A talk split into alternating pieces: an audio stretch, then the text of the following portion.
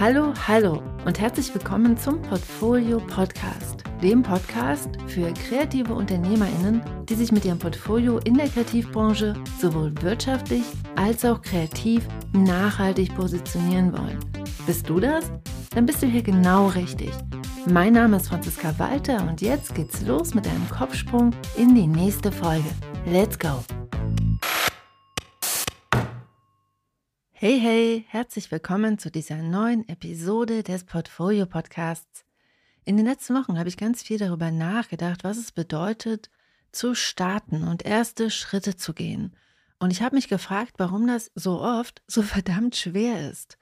Wir alle starten ja immer mal wieder als Anfängerinnen. Wir beginnen mit etwas Neuem, mit etwas, was wir noch nie gemacht haben, und wir lernen. Und das hoffentlich ein Leben lang. Wenn ich etwas Neues wage und etwas angehe, was ich bisher noch nie gemacht habe, dann bin ich üblicherweise nicht so erfahren, nicht so sachkundig und nicht komplett kompetent in dieser Sache. Und ich weiß nicht, wie dir das geht, aber ich merke in diesen Momenten oft, dass ich das aber gern schon wäre, erfahren und kompetent und sachkundig. Vielleicht auch so richtig gut, was immer das bedeuten mag. Und das liegt mit Sicherheit daran, dass ich gern gut bin in den Dingen, die ich mache. Geht dir das auch so? Wahrscheinlich schon. Ich glaube, das ist was sehr, sehr Menschliches. Wenn ich ehrlich bin, dann merke ich, dass ich manchmal vermeide, diese wichtigen neuen Schritte zu gehen, weil ich diesen Gedanken im Kopf habe, noch nicht gut genug zu sein. Vielleicht kennst du das ja auch. Und darum soll es heute gehen, um die Angst beim Starten und beim Beginnen und um das Vermeiden, was da eben oft wie so ein Rattenschwanz dranhängt. Denn wenn du wie ich viel vorhast und etwas in der Welt bewegen möchtest, dann wirst du mit großer Wahrscheinlichkeit nicht darum herumkommen, immer mal wieder mit etwas Neuem anzufangen. Und ich möchte heute mit dir meine Gedanken und Beobachtungen dazu teilen, damit es dir vielleicht in Zukunft leichter fällt, mit etwas Neuem zu beginnen, als Anfängerin. Vielleicht denkst du ja jetzt, Franziska, was meinst du denn eigentlich genau mit anfangen? Ich meine hier vom Prinzip alles, was Muffensausen in dir auslöst, weil du es gerade das erste Mal machst.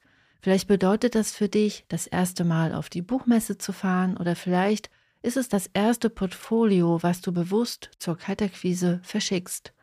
Oder vielleicht ist es auch für dich der Versand deines ersten Newsletters oder auch das erste Gespräch, in dem du eine Kostenkalkulation ganz persönlich und mit deinen Kundinnen besprichst, einfach weil du das vorher noch nie gemacht hast. Vom Prinzip kann es wirklich alles sein, was neu für dich ist und bei dem du noch nicht ganz genau weißt, wie gut dir das gelingen wird.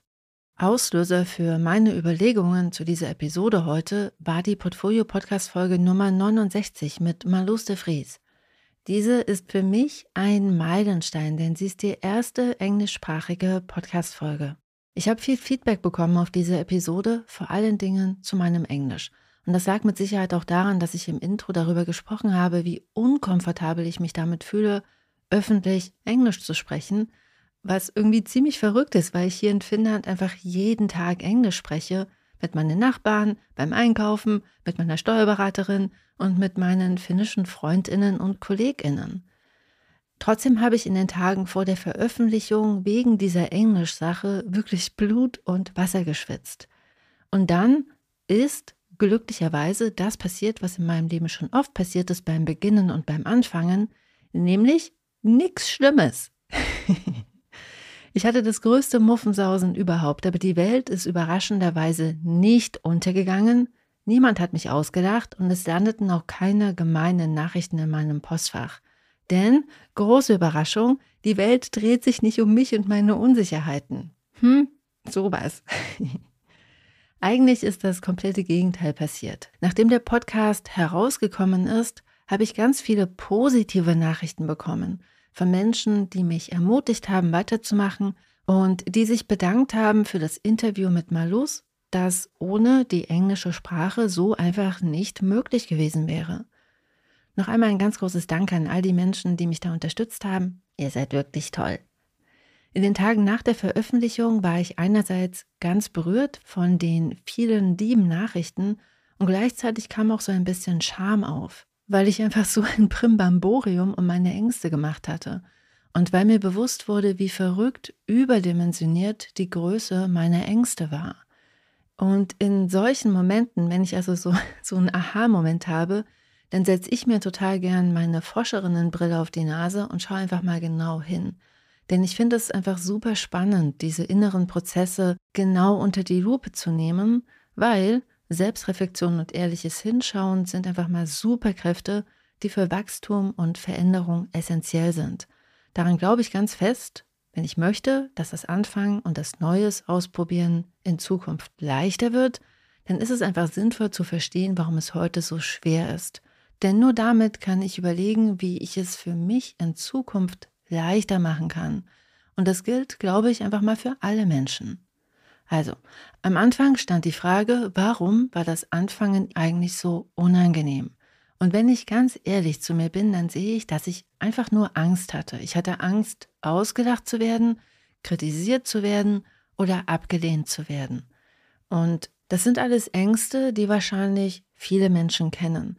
Denn am Ende wollen wir doch alle nur gesehen und akzeptiert werden für die, die wir sind. Und alle diese Ängste und Gefühle sind ja erst einmal alle total valide und dürfen sein. Die Frage ist eher, wie wir mit den Ängsten umgehen und wie wir sie bewerten. Denn Angst, die frei walten kann, sorgt einfach mal ganz schnell für Vermeidung. Das ist der Rattenschwanz, der da ganz oft dranhängt. Und mit Vermeidung werden Ängste zu echten Bremsen. Gerade wenn du viel vorhast, denn in der Konsequenz bedeutet viel Vorhaben, dass du die gewohnten Ufer verlassen wirst und regelmäßig mit Ungewohntem und Neuem beginnen wirst. Die Frage nach der Angemessenheit hat mich wirklich lange beschäftigt. Einerseits, weil die Nachrichten, die bei mir eintrudelten, mir zurückgespiegelt haben, dass die Größe meiner Angst eben nicht angemessen war, und auch, weil mir auffiel, dass diese Angst einen komischen, extrem hohen Anspruch maskierte, der mir im Nachhinein fast ein bisschen unangenehm war.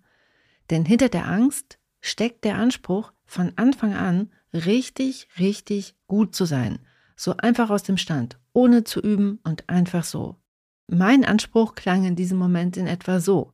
Franziska interviewt das erste Mal eine Person auf Englisch und macht keinen einzigen Fehler, ist super eloquent und spricht wie eine Muttersprachlerin. Das war der Anspruch. Und was mir daran wirklich schon fast peinlich ist, so im Nachhinein, ist die Idee, die dahinter steckt. Die Idee, dass man von Anfang an das Maximum, was erreichbar ist, erreicht. Und sozusagen von Anfang an den Berg nicht zu besteigen, sondern sofort plopp auf dem Gipfel des Berges zu stehen. Und wenn ich da jetzt so drauf schaue, sehe ich einfach, wie normal es ist, beim Anfangen eben nicht auf der Spitze des Berges angekommen zu sein, sondern unten den ersten Anstieg anzugehen. Dieser verrückt hohe und unrealistische Anspruch hat mich einige graue Haare gekostet, während ich Blut und Wasser geschwitzt habe. Es hat einfach emotionales Leid und Stress erzeugt. Und ich kann sehen, dass mir diese Erkenntnis in Zukunft helfen wird. Und ich hoffe sehr, dass ich mich im nächsten Moment, wenn ich wieder was Neues mache, hoffentlich daran erinnern werde. Deshalb möchte ich das heute mit dir teilen, denn vielleicht kennst du diese Ansprüche ja auch. Diese Ansprüche von Anfang an gut, erfolgreich und fehlerfrei zu sein und sofort auf den Gipfel des Berges hochgebeamt zu werden, was immer der Gipfel des Berges für dich auch bedeuten mag. Ich habe in den letzten Jahren zwar gelernt, Wohlwollen und Geduld für mich selbst zu kultivieren und milde mit mir zu sein, das bedeutet aber nicht, dass diese kritischen Stimmen und meine Unsicherheiten verschwinden. Die sind immer noch da und gerade in Situationen, in denen ich gestresst bin, weil ich etwas Neues mache, kommen sie aus den Untiefen meiner Psyche wieder hervor und sprechen absurd hohe Ansprüche aus. Sei perfekt, mach keine Fehler, sei besser, höher, weiter. Und wenn ich gestresst bin, höre ich auch eher hin. Absurderweise mache ich dann ganz oft mehr Fehler und schöpfe eben explizit nicht das Potenzial aus, das ich hier gerade an meiner Stelle auf meinem Weg ausschöpfen könnte. Einfach weil ich so gestresst bin von meinen eigenen inneren Ansprüchen. Und dabei ist es sogar komplett egal, ob meine Expertise wirklich noch nicht so weit ist, wie sie sein müsste, oder ob ich das nur denke. Die Gefühle sind die gleichen, der Stress ist der gleiche. Ich habe das Gefühl, nicht zu reichen und eben noch nicht gut genug vorbereitet zu sein und ich bin gestresst deshalb. Mir hat es geholfen, diese Situation jetzt mal mit Abstand zu betrachten und zu realisieren, was da eigentlich in mir abgeht und mir dann zu erlauben, eben nicht perfekt vorbereitet zu sein, vielleicht auch Fehler zu machen, kleine und vielleicht auch mal größere und eben nicht sofort die Beste zu sein, sondern mir zu erlauben, langsam meinen Weg zum Berggipfel anzugehen und Schritt für Schritt loszumarschieren, bis ich oben ankomme. Und wenn ich zurückblicke, war ich vom Prinzip in allen Dingen, in denen ich angefangen habe, im Moment des Anfangens genau das. Ich war eine Anfängerin, die Fehler gemacht hat und die nicht ihr volles Potenzial ausschöpfen konnte, einfach weil ich eine Anfängerin war. Als ich im Jahr 2006 als freiberufliche Designerin begonnen habe, hatte ich deutlich weniger Expertise als heute. Ich konnte genug, um anzufangen, aber heute kann ich so viel mehr und ich fühle mich so viel sicherer in meiner Expertise und ich kann heute mit ganz viel Selbstbewusstsein sagen, dass ich eine Badass Designerin bin. Als ich im Jahr 2010 als Illustratorin das erste Mal bewusst für Akquise auf die Buchmesse gefahren bin, war mein Illustrationsportfolio noch nicht gut. Aber es ist einfach gut geworden seitdem. Mit jedem Schritt und weil ich mir erlaubt habe, die Absagen nicht persönlich zu nehmen, sondern weiter an meinem Portfolio zu arbeiten. Heute habe ich meine Stimme gefunden, auch wenn ich weiß und mich ehrlich gesagt auch total darauf freue, dass dann noch so viel mehr geht. Und die erste Podcast-Folge, die vor über einem Jahr erschienen ist, ist technisch das, was ich damals mit Hilfe von ein paar YouTube-Videos einfach mal konnte.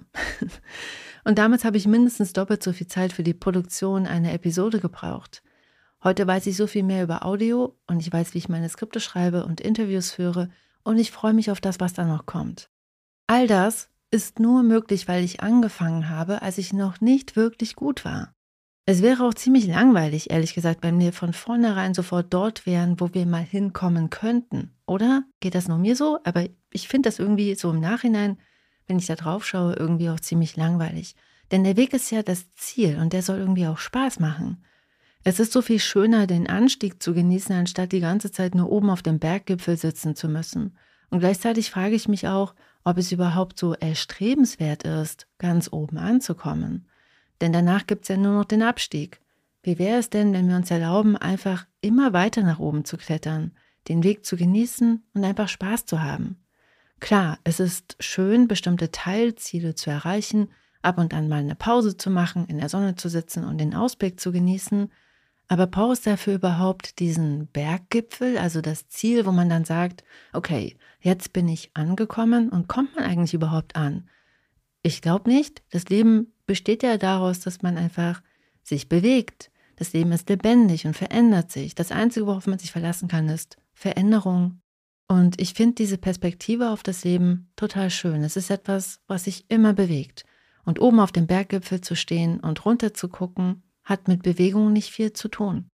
In meinem letzten Newsletter hat Lisa Frühbeiß, mein Interviewgast in der Podcast-Folge der letzten Woche, den Tipp geteilt, dass sie als Ausgleich zur professionellen kreativen Arbeit Ukulele spielt, mit dem Ziel, nicht gut darin zu sein und es nur der Freude wegen zu machen. Etwas bewusst ohne Anspruch zu machen, halte ich für eine super tolle Idee. Ich selbst habe mit 35 mit klassischem Ballett angefangen und mag daran, dass es mich so glücklich macht, selbst wenn ich wirklich, wirklich, wirklich nicht gut daran bin.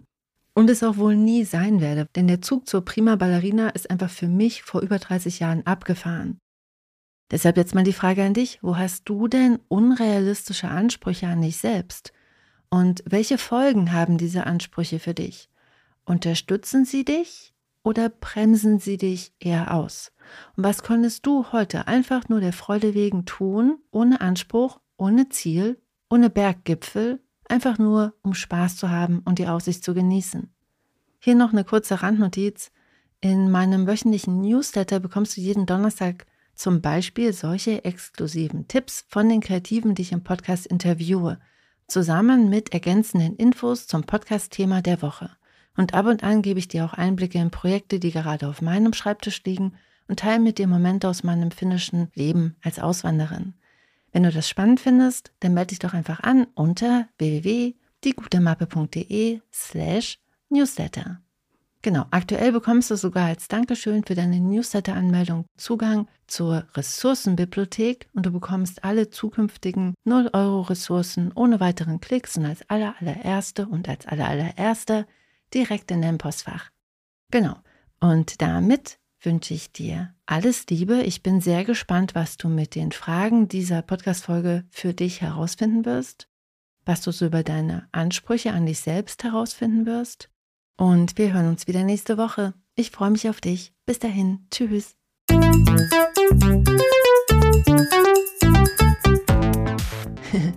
wow, du bist immer noch da. Du bist der Knaller. Ich freue mich sehr, dass du dir die Podcast-Folge bis hierhin angehört hast. Hier nochmal der Hinweis, du findest alle Links in den Show Notes. Auf meiner Seite www.diegutemappe.de findest du noch weitere, auch viele kostenlose Ressourcen, um dich besser aufzustellen, um dein Portfolio zu überarbeiten und um damit dann einfach mehr Aufträge zu akquirieren. Deshalb schau dich da gerne mal um und wenn dir die Folge geholfen hat, dann freue ich mich sehr, wenn du sie auf Apple Podcast bewertest und ihr ein paar Sterne schenkst oder noch besser, sie einfach Kolleginnen und Freundinnen weiterempfiehlst dann haben deine Freundinnen vielleicht auch ein paar Aha-Momente und du unterstützt damit gleichzeitig auch den Podcast. Denn Weiterempfehlungen und Rezensionen und Sterne sorgen dafür, dass der Algorithmus versteht, dass der Podcast Relevanz hat für Gestalterinnen, Designerinnen und Illustratorinnen. Ich danke dir jetzt schon einmal ganz herzlich dafür und wir hören uns wieder nächste Woche. Bis dann. Tschüss.